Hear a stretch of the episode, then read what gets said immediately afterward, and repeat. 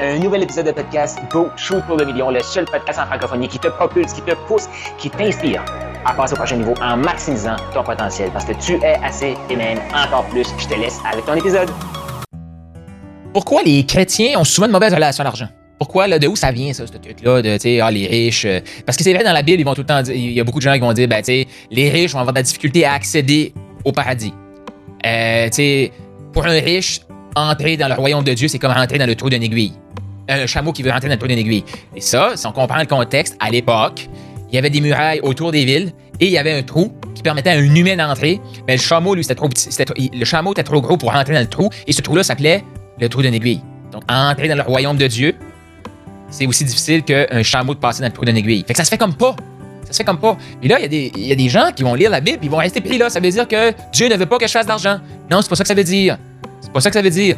Rappelle-toi, Dieu veut qu'on serve notre prochain. Dieu veut qu'on aime notre prochain. Et à l'époque, à l'époque, les seules grandes façons de faire de l'argent, il y avait quelques entrepreneurs, mais la majorité des gens riches, c'était les collecteurs d'impôts. Et à l'époque, un collecteur d'impôts, c'était OK, euh, Rome veut euh, 10, euh, on va dire 10 ou 10 euros, là, 10 Je te demande 20 Et qu'est-ce que le collecteur d'impôts faisait? Prenait 10 mettait ça dans les coffres de César, et il prenait 10 et mettait ça dans ses poches. C'était les gens qui avaient, plus, qui avaient beaucoup d'argent. Fait qu'automatiquement, à l'époque, les gens qui faisaient beaucoup d'argent, c'était des collecteurs d'impôts.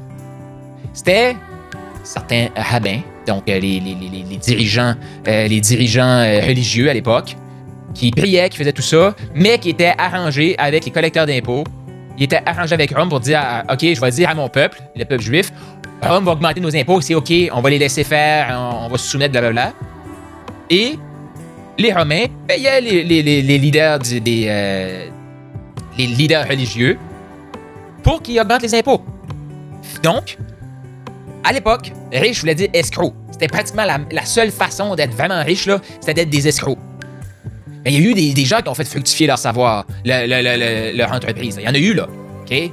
Mais, comme encore aujourd'hui, on va parler beaucoup plus des escrocs que des gens qui ont créé des, opportunités, qui ont fait.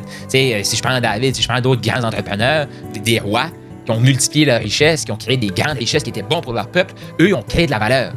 Mais le peuple est resté quand même accroché sur, quand ce que Jésus disait, vends tous tes biens. Si on lit ce que ça dit dans la Bible, il disait ça à quelqu'un qui a, a acquis ses biens en, en tant que collecteur d'impôts.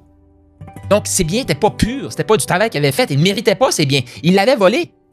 Et quand Jésus disait à un homme riche, vends tous tes biens, suis-moi, puis là, non, non, non, je ne veux pas vendre rien, ça va être difficile pour toi d'entrer dans le royaume de Dieu.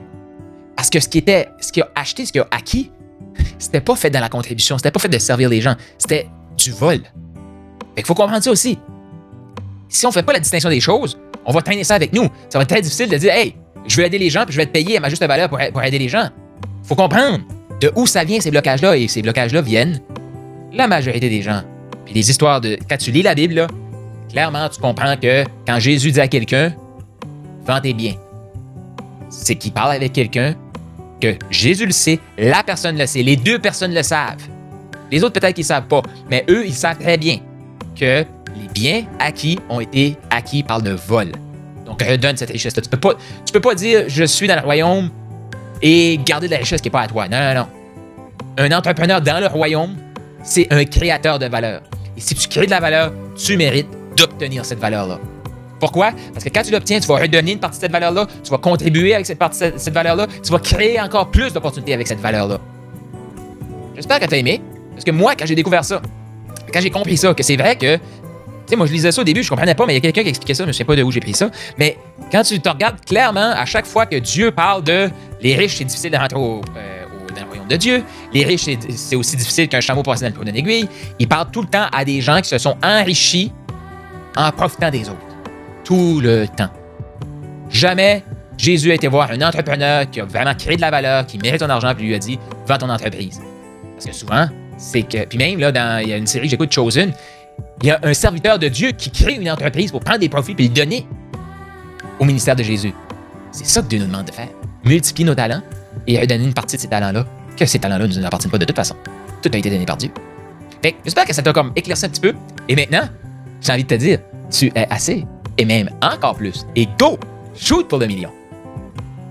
Tu as aimé ce que tu viens d'entendre? Je t'invite à laisser un 5 étoiles, laisse un commentaire sur la plateforme de podcast préférée et partage-les. Partage avec les autres. Cette information-là, c'est une des meilleures façons de me dire merci. Pas si tu vu passer. Tu peut-être toi aussi eu le rêve ou tu as le rêve d'écrire un livre. Tu veux clarifier ton processus de coaching, clarifier pourquoi tu es hot, pourquoi tu es un bon coach, pourquoi tu es un bon entrepreneur et tu aimerais clarifier tout ça. Et aussi réaliser le rêve d'avoir un livre. Je t'invite à aller au Profit Book Factory. Donc, Profit Book factory.com. Le lien est dans les commentaires pour créer ton livre, matérialiser ton livre. Surtout, clarifier pourquoi tu es hot, pourquoi tu es assez, pourquoi tu es encore plus et avoir un outil marketing ultra puissant pour te propulser tout en clarifiant ton processus d'accompagnement.